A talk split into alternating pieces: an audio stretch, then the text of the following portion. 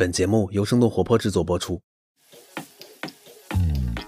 特赞是一家为品牌提供内容的生产管理解决方案的公司。他们的英文名字 Tsign 是 technology 和 design 这两个词的结合。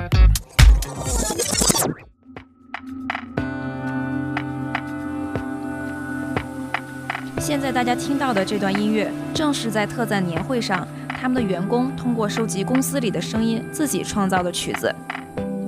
特赞的 CEO 范林曾经在普林斯顿和哈佛大学学习人机交互，也曾经在中央美院和加州大学伯克利分校做过老师。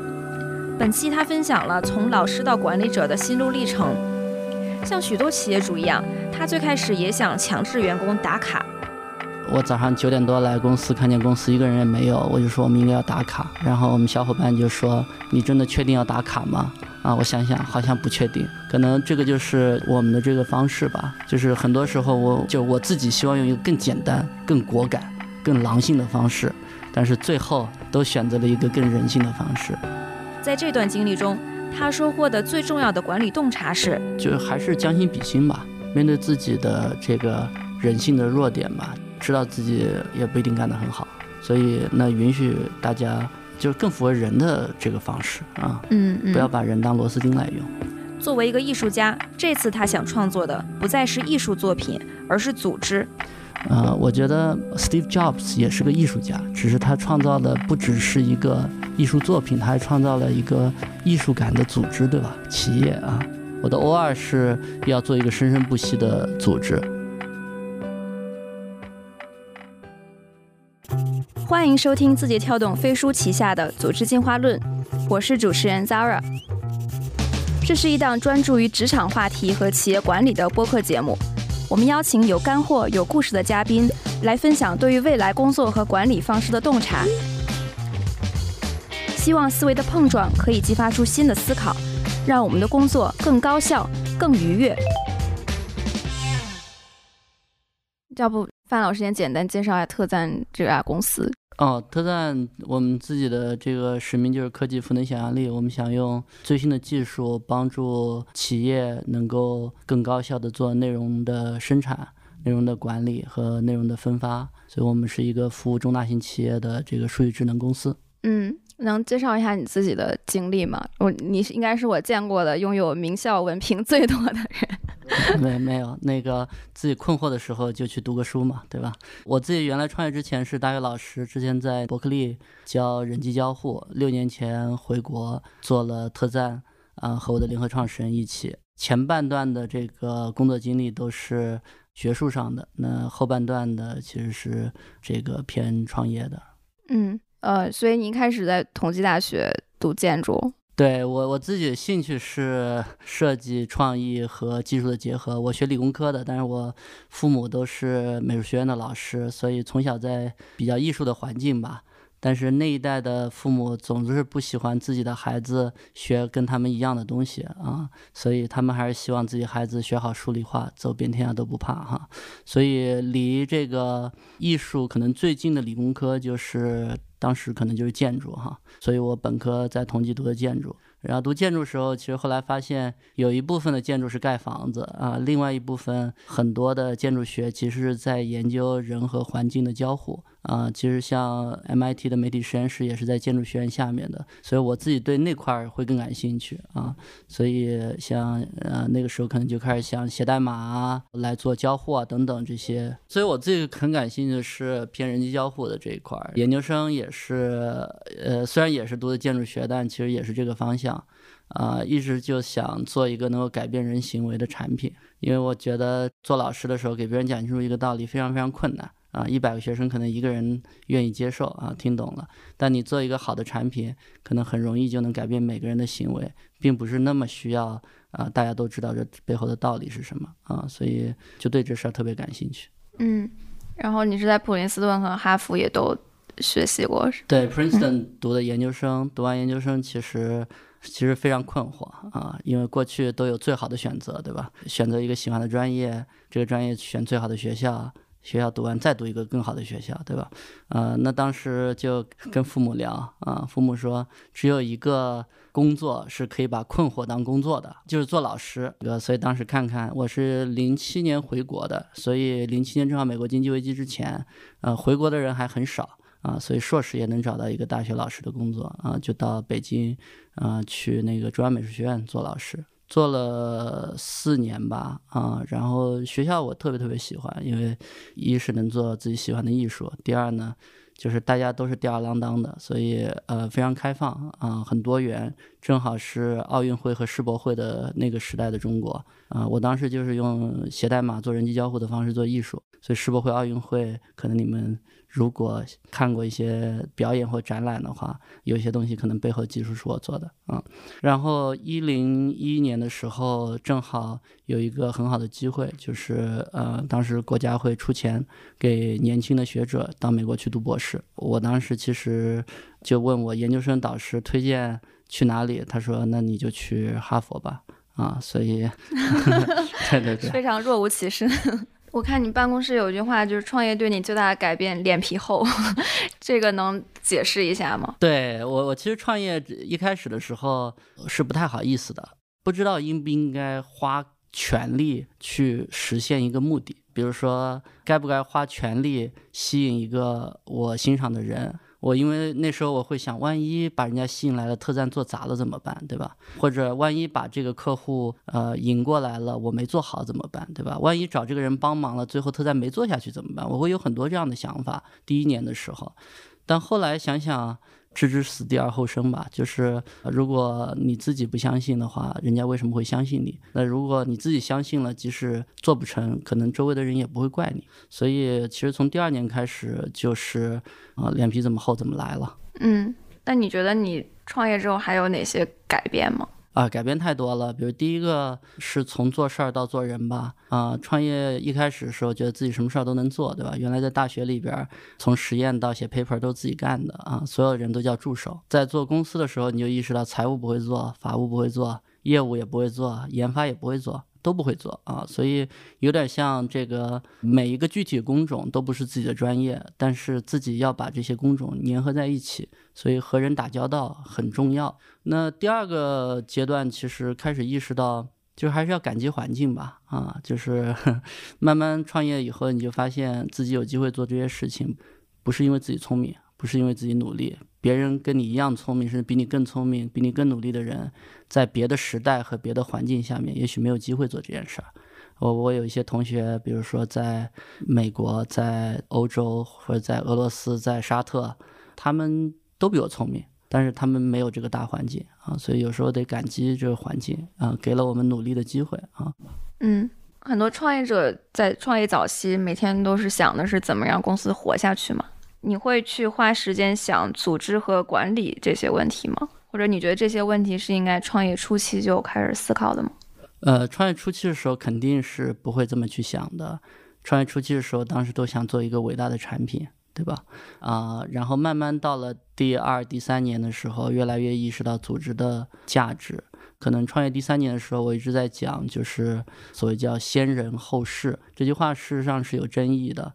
我们经常会听到说用结果说话，对吧？为什么要先人后事？所以特赞自己在发展的经历当中，到了第三年的时候，我就意识到可能还是要做一件蛮长的事情。然后这个事情过程当中，可能也会有很多演化，啊，让对的人在对的舞台上能够有获得感，这件事儿很重要。嗯，你刚才说让我想起一句话，就是现在这个时代，人是目的，不是手段。对，我们要把人培养人、激发人当成目的本身。是的，是的，因为我们做的事情可能会随着大环境不断的变化。是的，我有时候跟我的这些呃合伙人或者我们的小伙伴聊，我说特赞自己的使命是科技赋能想象力啊，但事实上我们现在只在一个垂直场景里、一个商业的闭环里做这件事儿，这件事儿可能还值得再做五年。但是如果特赞要成为三十年、五十年还有价值的公司，我们真的要去实现科技赋能想象力这件事儿，一定不只是在营销企业服务这个垂直赛道里边。如果这个过程可能变化的是事儿、是环境，但是可能不变的是我们对于自己的起点的这种执着，所以人很重要。那人有很多选择，对吧？人能在最险恶的环境里生存，他只只要有一个盼头吧。人人也会在一些很好的环境下面，然后懒惰啊。所以我觉得组织本身是个很有活力的东西，也是一个很值得琢磨的东西。但我并没有完全把组织当做一个产品来做哈。我们这个组织的负责人问，呃，问我觉得什么样的组织是个好组织？我说生生不息的组织啊，所以它不是一个为目的存在的，它本身存在就是目的。对，你们有一个负责组织的人是吗？对对对对对，不是我请他进来负责组织，嗯，是做着做着他就负责起了组织。你们在组织文化上有什么独特的点吗？比如企业文化大概是一个什么样的？呃，我觉得还是回归人性吧。我早上九点多来公司，看见公司一个人也没有，我就说我们应该要打卡。然后我们小伙伴就说：“你真的确定要打卡吗？”啊，我想想，好像不确定。可能这个就是我们的这个方式吧。就是很多时候，我就我自己希望用一个更简单、更果敢、更狼性的方式，但是最后都选择了一个更人性的方式。我们其实规则不少。但是真的执行的并不多，所以我们不是一个别的这个互联网公司说执行力很强的公司，我们不是，我们是个执行力很弱的公司。但是你怎么看待打卡这件事情呢？我我们可能还是会选择，比如说更自驱，相信每个人自己对自己的工作会负责这种方式。那我自然要忍受的就是，比如说有时候投资人会来说特赞好像不太积雪嘛，那我就得有办法回复他啊。我们要以结果说话，不要以这个热火朝天的工作氛围，对吧？呃，毕竟不是施工队啊。对对对，嗯。我想想，每天第一，我是不是在干我喜欢干的事儿？是。我每天来公司看见绝大多数的人是不是开心的？是的。我愿不愿意跟他们一起吃饭、过周末、聊聊工作、聊聊理想？哎，我觉得我都愿意。我觉得可能这个就就对我还是蛮重要的啊，可能对大家也蛮重要的。然后我记得有一次我们在做管理层的培训啊，我们大概百分之呃十五左右是有管理职责的同学。然后我们做一个测试，叫四种这个人格的测试，一个叫 dreamer 啊，一个是 thinker，一个是 warrior，一个是 lover。可能 Sarah 你应该想都想到我是我我比较像哪类哈？我是 high dreamer。然后你猜猜我 low 是什么？Lover。哎呀，那那那你还是蛮了解我的。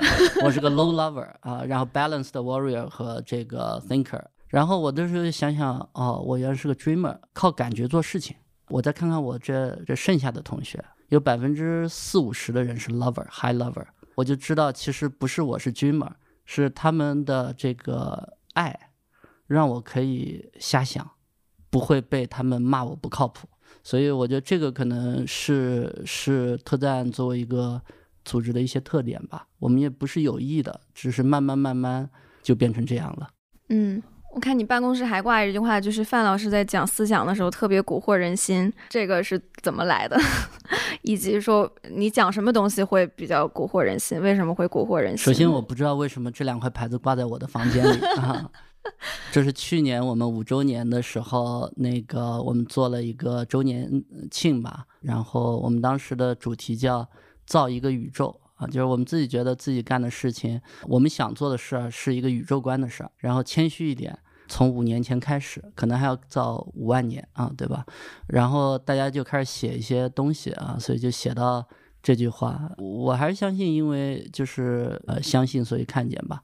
啊，我会这个重复的各种各样我我我自己 YY 出来的东西。我周围很多小伙伴都是同理心比较强，所以老在琢磨我讲的东西为什么应该有道理。其实不一定有道理的，知道吧？呃，为什么应该有道理？所以他们会给这个道理找很多理由，然后就把自己说服了。主要是这样的原因。你讲什么道理，大家会觉得很有蛊惑人心？对，最好的就是讲大家平时不想的。就大家如果每天想着数字，我说我们要理想啊。啊，如果大家每天想着理想，我们说我要脚踏实地啊，所以其实本质上都是在更辩证的角度去想这个问题吧，所以大家就觉得，哎，好像挺有道理的。事实上，大家干的事儿才是有道理的，我讲的话是没有道理的。嗯，你用什么方式传递你的各种思想？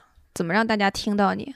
呃，我用很多方式，那个最近最主要的方式 OKR，以前用很多方式也不一定很高效，比如说在公司开全员会，然后写文档、做小视频。然后最近其实我们实践 OKR 是从今年开始的，所以我们也一开始频次比较高，我们以两个月为周期，所以到现在写第四次了。这一次的 OKR，我其实在我的 O 一和 O 二啊，把所有数字型的目标其实都去掉了。嗯因为之前其实坦白讲，所有的数字型目标也是同事们做的啊，我只是写上去而已。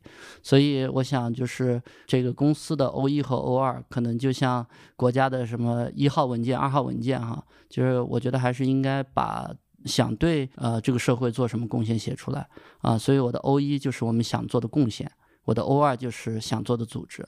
嗯，能分享一下吗？就大致是什么样的？呃，O 一就是我们想构建创意内容的数字新基建，就是我们把这个新基建分为内容生产和内容管理。内容生产上，我们希望达到什么样的状态？内容管理我们希望达到什么样的状态？那相应的技术会达到什么样的状态？用户的价值或者这个使用的价值会有什么状态啊？所以更多是一种状态的描述。所以这些描述，呃，回过去看起来是我们对于创意内容的数字新基建的理解。我的 O 二是要做一个生生不息的组织，嗯让大家更有领导力、获得感。那这个过程里边，呃，会写我们是怎么做绩效的，我们是怎么做培训的，我们是怎么做呃激励的等等的这些内容。你觉得一个怎么定义一个就是生生不息的组织？它应该有什么样的特点呢？呃，我觉得有生命力吧，有好奇心，然后有能量和一定的清晰感。每个人知道方向是什么，然后每个人可以定出自己的目标。我觉得生生不息并不代表说每一次目标都很清楚，但是大概其的方向是清楚的。就每个人知道目目标是什么？我们希望自己是个学习型组织，不希望自己是个强管理型组织，所以我们会用各种方式去赋能我们同事们的成长。在这个管理层，我们有一个叫 Leadership 幺零幺，其实本质上就教大家，呃，学管人和理事。对，然后我们在呃这个全公司的这个基层有一个叫呃星月班，星月班，因为我们喜欢宇宙嘛。然后这个呢，就是帮助大家去理解科技赋能想象力的各种业务场景。然后我们不同的部门还会有呃自己的以星命名的各种班，所以本质上就是有些是教知识的，有些教技能的，有些是教这个管理意识的。我们还有个夜校，Yes 啊、就是晚上的分享。对对，夜校，夜校就是呃，比如说偏嗯、呃技术深挖的啊、又有一些新的业务知识的啊、这种我们基本上会请很多外边的人。好像我上次过来就是那个对对对，晚上来的。是是是，就夜校。嗯，我最近也在想增加一点儿夜校的内容啊，比如说，我觉得现在零碳碳中和很重要，虽然不一定和我们业务马上挂钩，但是可能每个人如何生活的更健康，我们这个社会未来会怎么样？我觉得这些可能都可以通过夜校去 penetrate。嗯嗯，我觉得这个蛮好，就是把一些自己对组织的理解和期待直接写到这个目标里面，因为很多人会觉得目标只是用来传递业务目标的，但是很多时候其实一个组织如果对了，业务自然就对好了。因为像我们这样的技术公司，其实都是为明天的业务做准备，所以我觉得让大家看到方向，在这方向里看到优先级啊、让大家看到呃，为了实现这个方向啊、你未来会和谁在一起，是什么样的一个氛围，这个很重要。你刚才提到一个词是获得感嘛？你你怎么定义这个获得感，或者有什么例子吗？我觉得获得感是，其实很多时候，呃，用钱、用用用一些很物质的方式去衡量自己有没有在这些工作当中获得。那我觉得这个方向上，短期有有效果，长期也许你还是会怀疑为什么自己会是这样。所以我觉得我们会看到获得感，包括有没有长期价值的获得，然后有没有客户价值的获得，就用户是不是讲你好，然后有没有个人成长，自己是不是变成一个更好的自己。我觉得这些综合方面吧，都会产生这种获得感。嗯然后另外很重要就是希望通过呃更高效的这个协作工具，比如说像飞书，然后用更好的呃方法论，比如说像 OKR 这些，能够让有更多的空余时间吧。我觉得没有空隙的工作其实不会有创造力。可能现在和和未来很长一段时间，年轻人或者我们这个行业都还是需要极大的创造的，年轻人也需要创造，所以应该希望通过更高效的方法，不降低工作效率，不减少工作内容的情况下，有更多的时空可以去给个人。你怎么激发员工的工作动力？对我的合伙人可能做得更好啊，他每次总跟别人说这是一个拿 S 级别的项目，然后非常有意思，然后你应该参与进来啊，可能就是拿 purpose 来激激激发，这是一方面，拿兴趣来激发。第三个角度，肯定我们有些同事就跟我说，你不用跟我讲那么多，只要你觉得这事儿一定要做，我们一定会做的，那可能就拿责任感来激发。我觉得会有很多方式，其实当然我们也会拿精神和物质相结合的方式来激发。我觉得这些都是我们会接受的方式。嗯，你在招人的时候有什么有趣的故事吗？招人，我们大概每十个月公司会翻一个倍吧，所以去年的时候大概不到两百人，今年年底可能是四五百人，啊，反正每每个阶段都会这样去翻倍。我自己其实。我我比较在意就是人的两两个属性，第一个当然就是说，前提是当他自己要是个好人，这个是有点像零底线的，他一定要是个好人。然后其次是我们很在意一个质量叫这个 coachable，即可指导性，只对他人的指导保持开放学习的心态。就是因为我们毕竟在做企业服务，我们在做一个就是市场还不是很成熟的事情啊，很多人可能觉得自己什么都懂。所以 coachable 的时候，那你就得想各种招，知道他能不能被 coach，对吧？这个通过什么面试题能考察吗？面试题就是，比如说问他有没有看过我们的网站，然后觉得哪一块是让他感兴趣的，他一定会有答案的。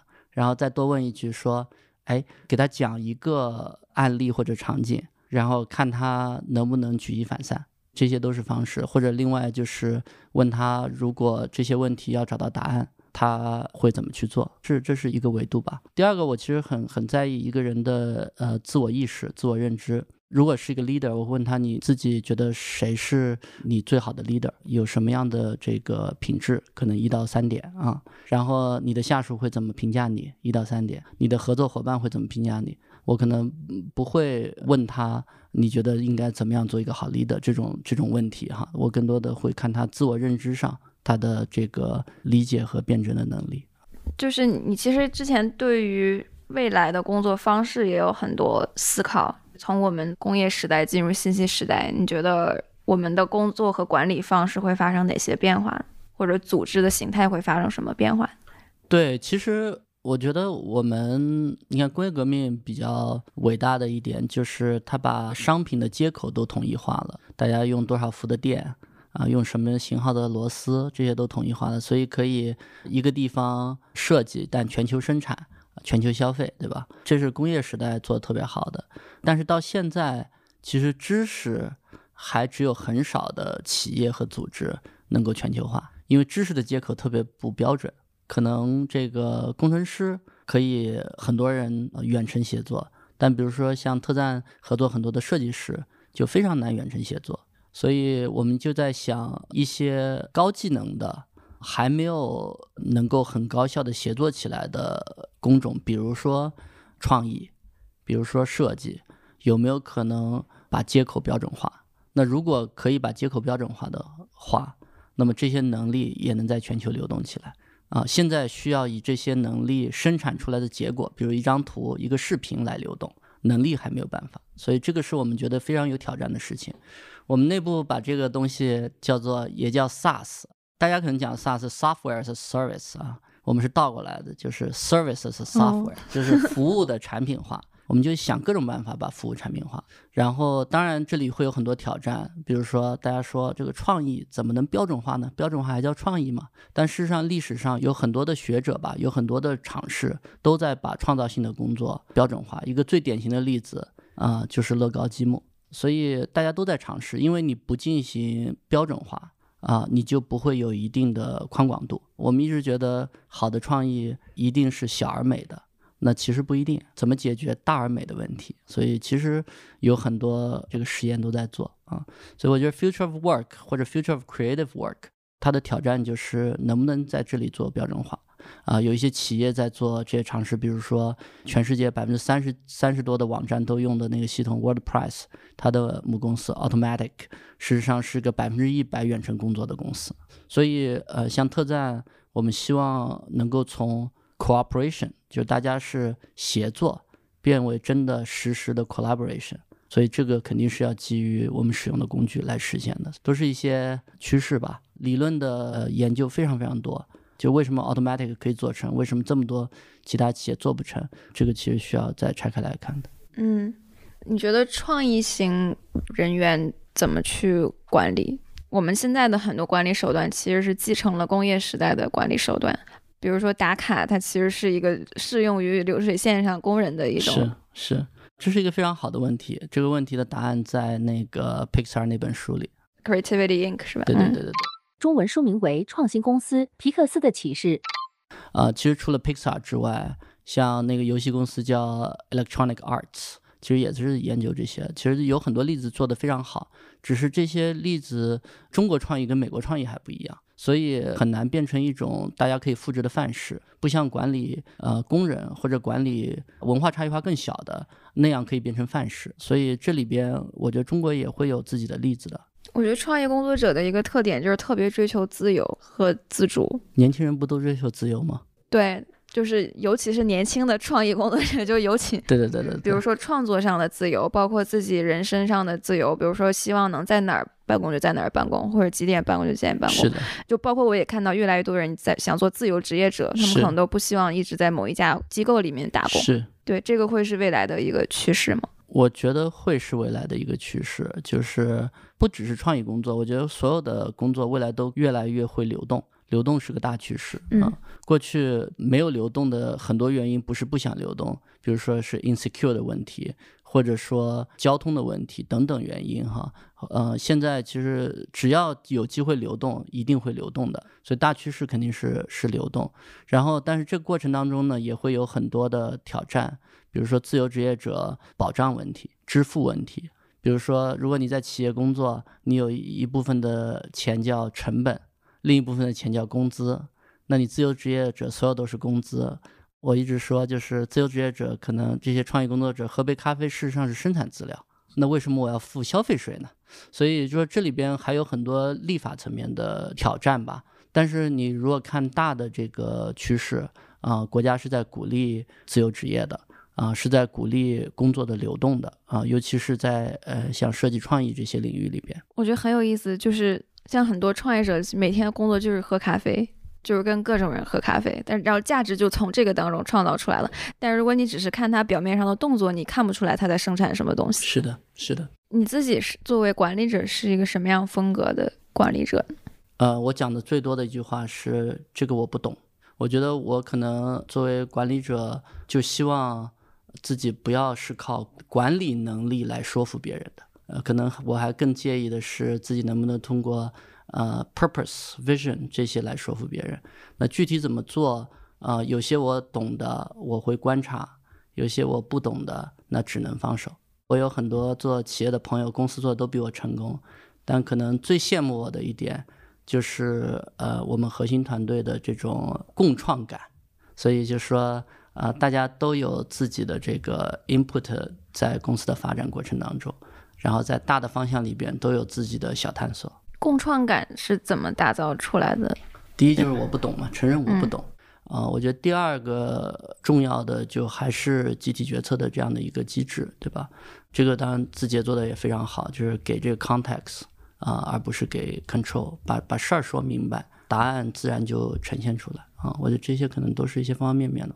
很重要的一点就是它的这种共创感可能不是营造出来的，不是说原来不是现在是，可能他第一天就觉得是应该是这样的啊，就是 group work，就像学校里的 group work，然后不喜欢做 group work 的人自然而然就不在这儿了，所以我们呃还是对团队的这种对不确定性这种容忍度要比较高，因为我自己是觉得都确定了就不性感了。性感一定有点不确定的。嗯，你刚才还提到说，希望大家就是提升工作效率之后，有更多非工作空余空闲的时间去去做一些自己的事情。就是很多老板，就是他们可能会就是希望员工工作时长 越长越好。你这种想法是有代表性的，还是比较独特的？呃，这个不是第一天我就是这样的。第一天肯定是觉得大家最好二十四小时都在工作的。嗯啊，但是我自己发现我自己都没法二十四小时工作，我都需要个周末。那个，我有时候也会想偷点懒，打打游戏，就是人之常情吧。如果将心比心，其实每个人都需要有自己的 downtime。那那有时候就在想，为什么我们的 downtime 这么小？而且我有时候在看，就是国内有很多公司就很容易就就招人，就是大家都喜欢招人，但不喜欢提效啊。美国的公司，我看到很多公司，二十个人、五十个人、一百个人、三百个人，做得非常精彩啊。他不会把很多时间消耗在拉通啊、协同。我就想，如果你做一件不靠谱的事儿，你是不可能靠拉通来建立共识，你只能靠做出来建立共识。所以我们花很多时间彼此说服啊，我就觉得这个效率可能是比较低的。就是原来在国外工作的时候，很多会是十分钟、二十分钟、三十分钟的，在国内的会都是一个小时、俩小时。呃，我我就觉得可能是决策效率低的原因吧，就是工作效率低的原因吧。所以我自己也在想，啊，怎么提高效率？那提高效率挤压出来的就是时间，应该享受自己作为一个人的乐趣，然后这些乐趣会给我们不经意的创带来很多惊喜和创造力以及活力啊。上次我看一本书，就是一个 behavior scientist，呃，写的叫 Adam Grant，他写的叫呃 Origins，啊，我也在看这个。中文书名为《离经叛道：不按常理出牌的人如何改变世界》，作者为宾夕法尼亚大学组织心理学教授。他就讲那个诺贝尔奖得主和非诺贝尔得奖得主的区别是，诺贝尔奖得主都有点艺术爱好。我有时想想，这可能是有道理的。其实自己在读书的时候是这样的，只是工作的时候就觉得就内卷了。读书的时候是觉得为什么人家都要花这么多时间补课？我应该去打篮球，最后成绩也能好，对吧？是有那种自信的啊。但工作时候就就没有了啊。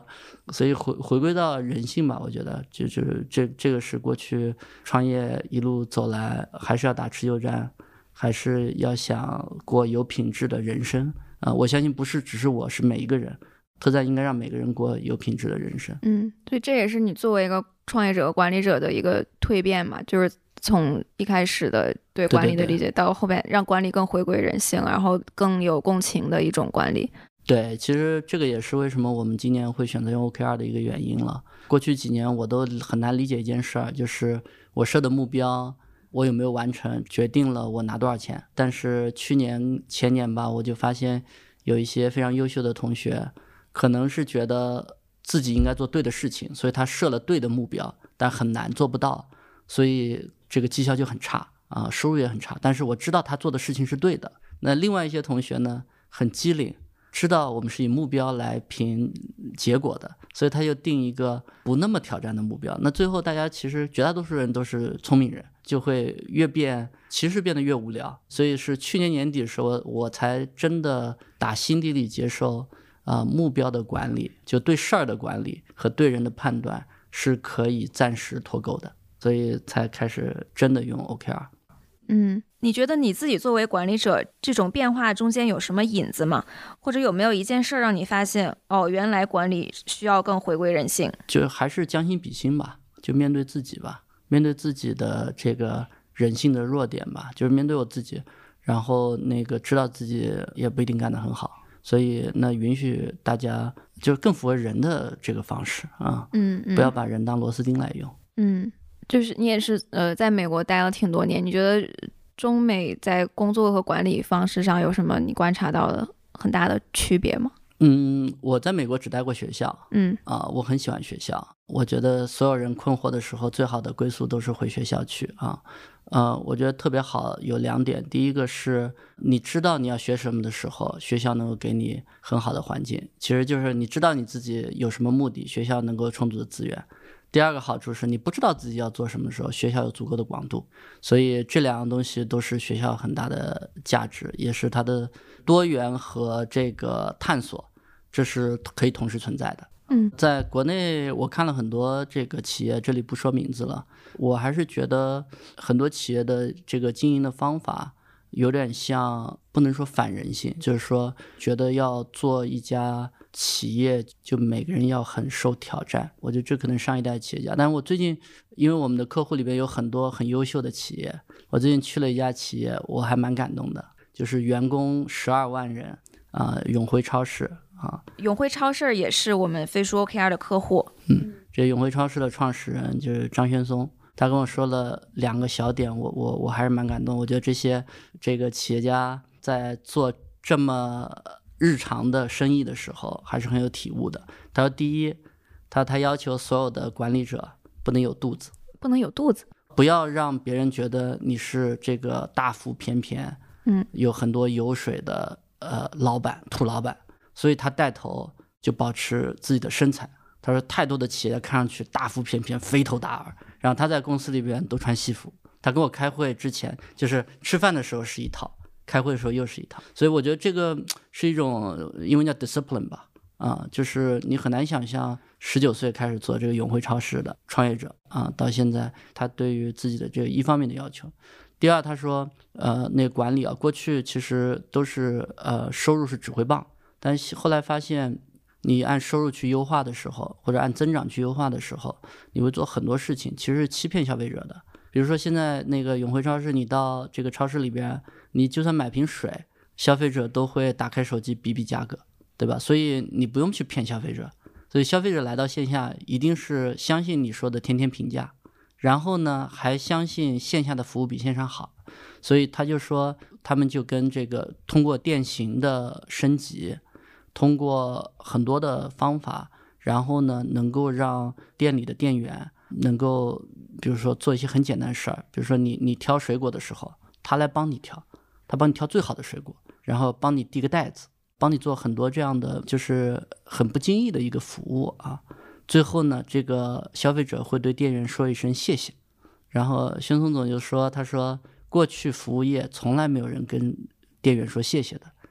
跟店员说了一句，就是只要你做一大堆的管理动作，最后这个消费者能对店员说句谢谢，因为评价，因为新鲜，因为服务好，所以说了声谢谢，这就是最好的结果了。所以他对高管，对于店员，我我就觉得这些可能有时候感觉到这个还蛮感动的。嗯嗯，其实管理前线工作人员跟管理创意人员。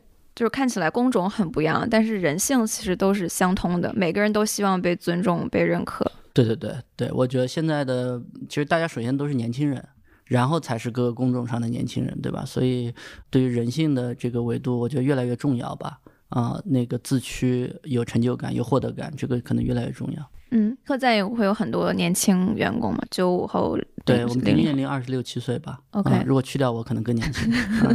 对。年轻人有什么让你困惑的点吗？年轻人的困惑让我困惑，就是年轻人经常容易困惑啊。这个我们有些同学在特赞工作了一段时间以后，说我要去大厂看看，然后去大厂一年以后说我又不要去大厂了，就经常经常是这样的。那个我觉得一开始的时候都会苦口婆心的跟大家讲，对吧？这很多东西都是围城，对吧？没有一个地方，没有一个工作什么都有的啊。但是后来我想。年轻人可能就是要体验吧，所以我经常在想，现在我们做的还不是特别好。我觉得，嗯，如果特赞是一个严进宽出的公司，会更好一点。就严进，就是说我们进来，呃的同学，我们是呃希望呃增加我们平均人才的密度的。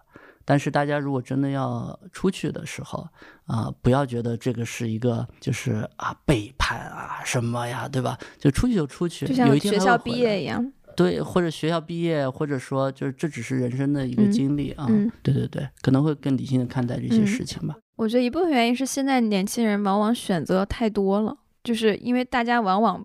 不用担心温饱这种问题，就是所以他会有一些不同的选择，然后就会非常困惑。是是是，呃，我觉得选择多是一方面，家庭条件好，选择多，呃，确实外部的环境也确实是这样，就是呃，可能父母这一代他们在一个地方，呃，这个工作环境也比较稳定，所以他们从来没有想过要换第二份工作，除非被迫无奈。但是现在即使很成功的公司，可能转眼之间也会这个有很大的挑战。嗯，但是我前年就还能出国的时候，前年去美国，我们其中有一个投资人是那个是一家一百三四十年的公司，叫 Hearst，美国最大的媒体集团之一。呃，我去到那里，然后就有机会跟他们一些这个管理者聊，然后我说你在里边待多久啊？他说我待了二十八年。啊，我说哇，二十八年，对吧？啊，很难想象啊。但是就是他让我感觉一种非常 calm 的感觉啊。然后他说我不是最大的，我们有人待了五十年。我想待了五十年得从什么时候开始工作？然后后来我又去硅谷啊，我去参观两家公司，其中一家是 Adobe，Adobe 里边我遇见的人居然也都待了二十年。在互联网中，中国互联网早期可能 To C 的这种确实变化比较大，但是真的到了 To B，呃，可能真的到了更深入产业吧，就是互联网和产业不分的那么清楚的时候，啊，也许真的是有机会沉下心来做点事情啊。那我想，可能中国也在这个转型过程当中吧，未来可能也会有在一个公司里，呃，能够持续探索更长时间的人。大家好，我是主持人 Zara，我在组织进化论的听友群等你哦。添加小助手微信号飞书 OKR 的全拼就可以进群，欢迎来和我们深度交流，结识志同道合的朋友。欢迎大家在评论区分享你听完本期节目的感受，我们会在评论区挑选三位观众送出可爱的飞书表情包盲盒。呃，特赞也是大概去年开始用飞书是吧？对，就是为什么会想想用飞书，因为也也涉及到一些迁移成本啊等等。那其实我们之前呃飞书是来给我们做过几次介绍的，啊，一直也没有打动我。我们原来用的工具也还可以，直到其实就是你来的那一次，其实可能是你知道一个，就是我希望特赞是一个知识型企业。所以知识在在公司内外的流动这件事儿很重要。所以飞书的文档系统，包括有很多做这个飞书机器人的这些功能吧，这些可能性，其实让我看到一个知识人为或者自动的搬运的机会，包括这个链接啊等等啊。所以我们就想尝试，我们尝试先是从管理层开始的，先是从产研的管理层开始的啊，然后大家就用的。已经很很很开心了啊！所以当我们决定全公司迁移，就从二零二一年一月一号开始的时候，其实大家并没有太多的痛苦，而且因为一个好的工具，大大增加了我们文档的积累、文档的分享，所以知识真的是在公司里边流动起来了。所以这个过程里边，呃，是很打动我的第一点啊。第二点是当时你给我看那个飞书里边每一个人的 OKR。我们其实原来就做绩效，也定目标，但是一个比较难用的系统，可能只有在绩效时候大家才会打开它。但是通过飞书，每一个员工的 OKR 都可以很容易的就被大家互相看到，啊，我可以更容易的走近一个人，然后更高效的和啊同事们沟通，而且我们看到一些很好的 OKR 的实践。这些实践里边，大家把 OKR 写成自己的工作思路，也是看到了一些不善于表达的同学，他们其实是有很强的思辨能力的。就是往往是不善于口头表达的同学，他可以用这种书面的方式去发挥自己的。对，是有一些人的管理能力可以从 OKR 看，嗯，看出来，更显现出来。识别人才，对对对。嗯。然后你还提到说，在你们公司是管理层文档写的文档比一线员工还要更多。这个能分享一下是什么原因吗？我们的管理层其实挺喜欢写文档的，啊，有时候把自己的工作思路用文档的方式写出来。我们的日报、周报、月报如果有的话，啊，我们都会用这文档的方式沉淀啊。所以很多工作思路的传递，啊，是靠这些文档来承载的。会讲，但是很多是靠分享一个文档来承载的。所以，呃，文档成为我们传递思路的一个主要方式吧。啊，所以自然而然就是思路比较多的人就会。写文档写的比较多啊，所以管理层就会写的比较多。比如说你自己会写哪些方面的文档啊？我我写，比如说今年我们提了要做世界一流的企业服务产品，对吧？那大家会说现在都什么年代了，还有人说要做世界一流，对吧？那我就要写写为什么我们要做世界一流，几个原因啊。大家不理解为什么我们要做新基建，那我就会写啊，什么是我理解的新基建。啊，到底意味着什么？大家在做 OKR，我就会看很多人的 OKR，那我会把共性的问题写成文档，说这是我觉得 OKR 就为什么要执行 OKR，执行 OKR 的过程当中，我看到呃，如果你做这些，可能会把 OKR 用的更有价值。所以是很多你对于管理问题的观察，或者对于战略和目标的一些解读。对对对。就是我并没有说有一个很强的这个分类，说呃我要写什么类什么类什么类的文档，呃，只是说当我开始有一些呃想法和沉淀的时候，我会用文档的方式把它记录下来。如果对大家有帮助，我会分享出去。嗯，对，这个挺好。就是我发现这种内容在有飞书文档之前，好像就没有地方可以承载。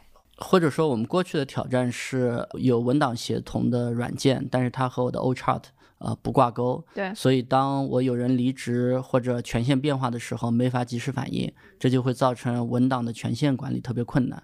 那现在当然飞书的文档越来越功能越来越丰富，比如说有这个知识图谱啊等等，呃，这些都会让我们更好的看到公司内部的知识关联。嗯，然后你们已经基本不用 PPT 了，是吧？那内部，呃，公司内部会呃尽尽量谨慎的用 PPT 啊，然后公司内部就用文档来解决啊，甚至呃我们最近的融资都不再用 PPT 了啊，用投资人文档，也是飞书文档吗？嗯。就融资都在用飞书文档，对对对，所以有些投资人说你们对飞书的这个安全性信心还是很大的。嗯，我说就是凭良心吧。我们赶紧把这个产品做得更好一些，更好的支持这些场景。呃，就是也听说你们的日历用的特别好，其实我还挺惊讶的，就是就很多公司日历都是最后用起来的。因为很多公司的员工没有把自己的时间数字化的习惯。其实我们一直在找日历工具，所以飞书的日历出来以后，我们其实马上就开始用。用的场景其实也蛮有意思的，一个是呃，因为我们公司说大不大，说小不小。所以有时候要开会要协调大家时间，其实得来回好多次啊。所以日历等于一次性的就可以把大家时间协调开啊。所以这个是对我们来说非常非常实用。呃，据我所知，就是绝大多数同学都是用飞书日历来 book 互相的会议的啊。那第二个呢，就是我也看到一些有意思的实践啊，比如我们有些新的管理者进来以后，他会用飞书日历去邀请这个不同的人来做 one on one。指领导与下属定期进行一对一面谈，旨在让信息和想法在上下级之间高效流转，并帮助员工成长。多见于硅谷公司。然后在他的这个邀请的就会议内容里边，还会写非常感人至深的这个邀请的信息，把自己想聊什么，为什么要这样聊啊，都写的非常非常清楚。其实也变成像像自己的一个小小日记一样的。就好像在写信一样，这种很发自肺腑的。对对对对对。对我觉得日历的这个就是日程描述，它是一个很小的功能，但是它其实能传递很多东西。是的，因为很多时候。嗯，我被邀请去一个日程。其实你邀请别人参加一个会议，本身就是在占用别人的一个时间。那你要给我一个非常好的理由，让我觉得这件事儿是值得我花时间，这也是表达对对方一种尊重吧。然后我觉得一个比较好的实践就是提前给对方充足的上下文，让他知道你为啥要占用他时间，而且要占用这么多的时间。能比如说附上的文档就附上，或者说这件事情的背景，以及为什么需要他来来参加。是。也就是我们所说的这种基于上下文的沟通吧。是是的。你在 One on One 上有什么特就是心得吗？或者实践？One on One 就是做好 One on One 啊，就是把时间空出来，这是最重要的。而且能够在这次 One on One 的时候把下一次 One on One 的时间确定下来。我觉得可能呃，对我 One on One 最大挑战是理解 One on One 是关于对方的，然后不是你给他什么建议或者你给他什么图度。啊，我们有些同学这个问问完以后接了一堆 to do，，就变得更困惑了，对吧？啊，所以我觉得这个是要抑制住的啊。那能够让让对方嗯把自己的观点讲出来，即使自己不同意，对吧？并不代表我一定要接受，但是对方是有抒发观点的这个权利的啊。所以我觉得这些点吧，可能就是有时候在上级跟下级的问问里面经常会忽视啊。每次我都得写个 checklist，这件事儿一定不要犯。啊，你自己有一个 checklist。有时候我会很不耐烦，然后很快的给反应，说为什么你不这么做呢？啊，很快的给 to do，对吧？但但事实上，万万不是一个关于事儿的会，是关于对方成长的的会。就回到我们刚才说的，就是以人为中心。对对对对对，是。你的这个 checklist 上面大概都有什么内容？呃，其实很重要的就是刚刚那个。然后，另外就是有没有足够 meaningful 对他未来六个月呃成长的一些一些想法，有没有 book 呃下一次时间？所以你跟你的下级会有一些定期的一些对我我做的比较好是跟我的减一和减二的玩玩啊、因为那个我我自己管理水平是非常有限的，所以我下面直接管的可能就就是我俩合伙人，那个剩下的就是都得他们管啊。但是呢，我我也想跟下面的小伙伴能够有一些 one on one 啊，就是我是很害怕管一堆人的，然后他们是比较善于把把目标拆成任务的，我是特别不擅长的，恨不得再抽象一点儿。所以就是就是我的 one on one 基本上都不是和我直接的下级。嗯。然后我我感觉就是一个万万，其实很多情况下，其实上级的工作是倾听，对对对就是不仅仅是告诉对方做什么，更多是对，这个在我 checklist 上也有，就是三七开。嗯，对就是七分是对方说你听，但我感觉板住自己也是挺难的，有的时候。非常难，嗯这就是修炼，对，嗯，我觉得很有意思的是，如果你是一个很好的倾听者，这个其实我们自己在 leadership 培训里边，我们也会呃请人来专门讲怎么做一个好的倾听者，就是如果你是一个好的倾听者，会引导对方的话，其实你会发现很多人都有很多的想法和那个观点。是对自己是有启发的，所以我觉得这个板住就一定得坚持住。嗯，听说你会带合伙人一起去爬山是吗？嗯，我们老在想，如果我不在公司一年，公司业务会跌多少？就如果我我们只算业务这个维度哈，然后他们说百分之三，我说好，太好了 啊。然后我们说三个合伙人都不在，会跌百分之三十啊，那我觉得也还可以啊，嗯，所以所以我们就去了。爬山是团建吗？我经常看你们朋友圈里发各种公司的活动，什么颁奖啊啥的，是吧？对对对，我们活动挺多。你看门口这些奖，就就就这上面这个是一个 CD 嘛。然后去年我们年会就是九张 CD，就九个组，每个组一张 CD。我们知道摩登天空的人来做了一个曲，嗯，然后那个当时就想做个音乐，然后如果有机会成为抖音神曲，我们还可以拿点版权。然然后他在公司里采了很多地方的声音，啊、然后这些声音 remix 进去，哦啊、，对。所以是相当于一个公司创造出来的曲子。对，是呃肯定还是艺术家创作的曲子，呃，然后他用了 AI 的技术，嗯，说到 AI，你觉得 AI 会取代人工吗？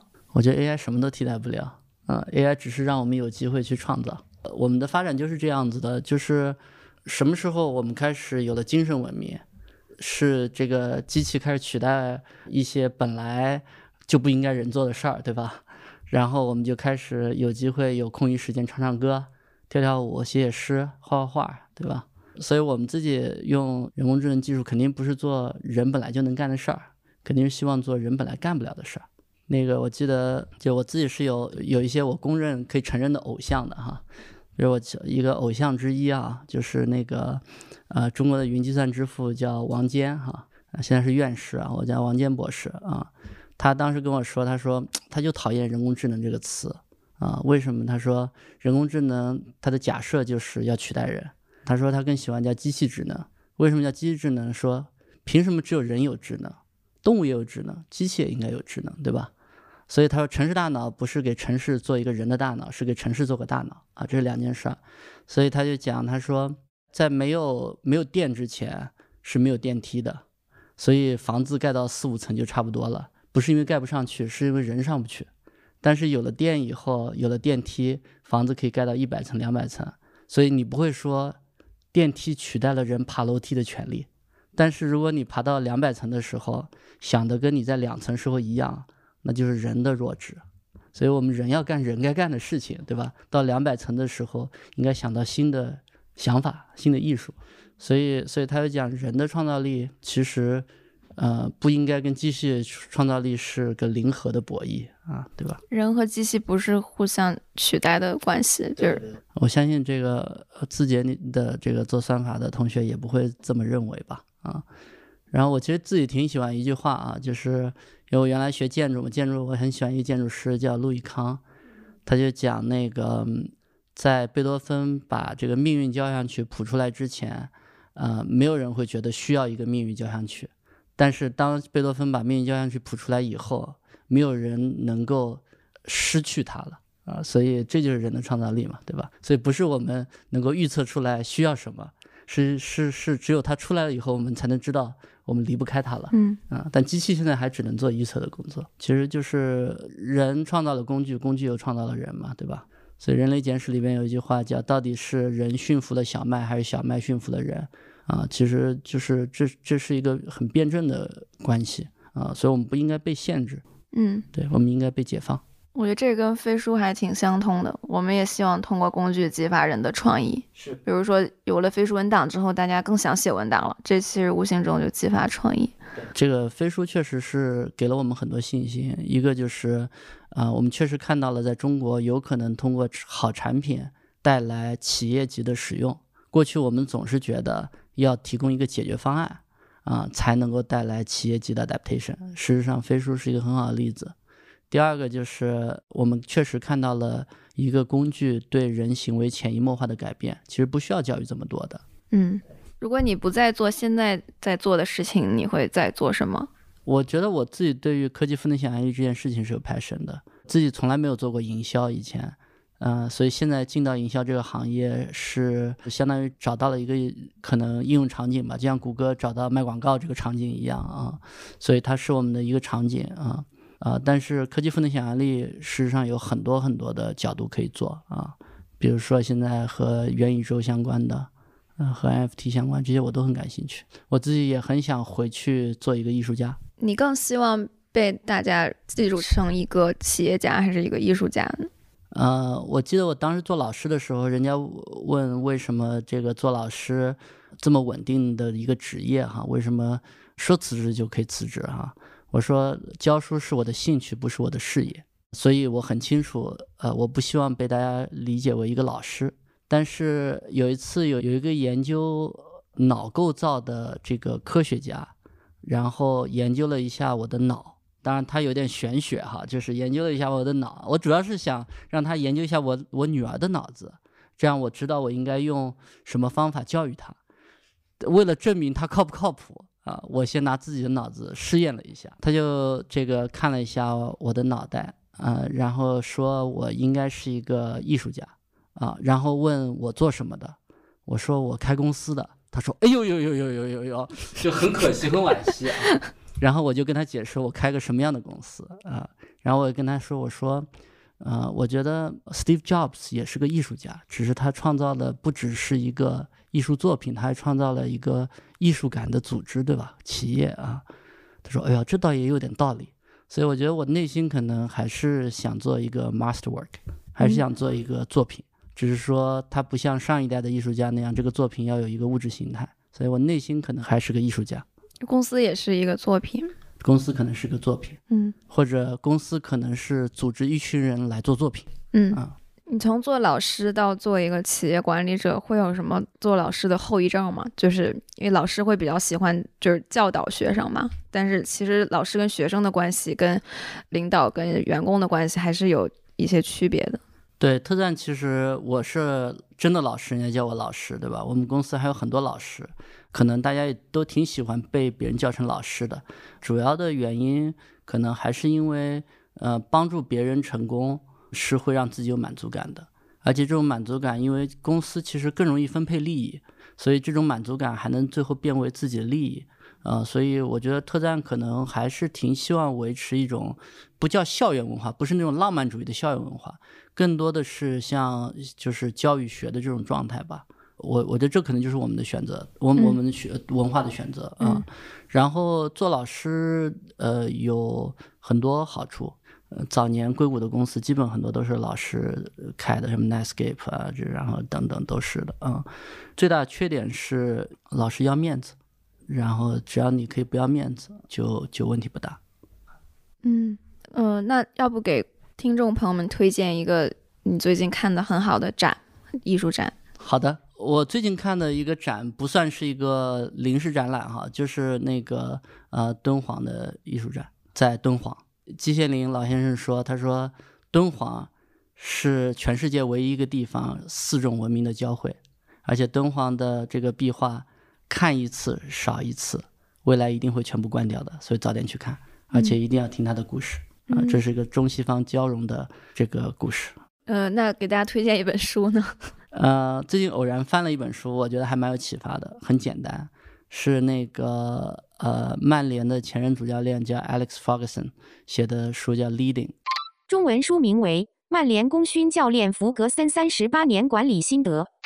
他的这个 co-author 是呃红杉资本的第二代掌门人，叫 Michael Morris。啊、里边没有想到一个大学都没有读过的体育队的教练，能够讲那么简洁但又真实的领导力的故事。然后又有 Michael Morris 把这些呃管球队的方式，呃升华为管企业和做创业的故事。嗯嗯，你有什么想打的广告吗？呃，当然想打广告。那个二十一世纪最重要的就是人才。然后特赞呃是一家高速成长的公司，而且使用飞书不打卡。啊、欢迎技术、业务各方方面面的同学加入特赞。啊、我们今年的 HiCon 没有上线，欢迎这个登录我们的官网，叫 www 点 t e c i g n 点 com。个下下面我们有这个专门招招聘的这个页面啊。嗯呃，也欢迎关注我们的公众号。嗯，你们的英文名很有趣，是 technology 和 design 就是结合的一个一个词，结合嗯的一个嗯词啊、嗯大家也很容易认识我们。特赞就是呃，先有英文 tech 加 design 啊，design，然后中文的谐音就是特赞，特别赞的意思啊。我们在上海啊，然后一只手是赞，两只手就是特赞，所以我们的 logo 就是两只手啊好，欢迎大家加入这个这家特别赞的公司。啊，谢谢 Sarah。本期的组织进化论就到这里。如果你喜欢这档节目，欢迎转发给身边感兴趣的朋友。我们也期待你在节目下方的精彩留言，同时也邀请大家加入我们的听友群，请添加我们的小助手为好友，微信号是飞书 OKR 的全拼。在这里，你可以跟我们深度交流，结识志同道合的朋友。也欢迎大家关注飞书的微信公众号，或者访问飞书官网飞书点 cn。感谢大家的收听，我们下期再见。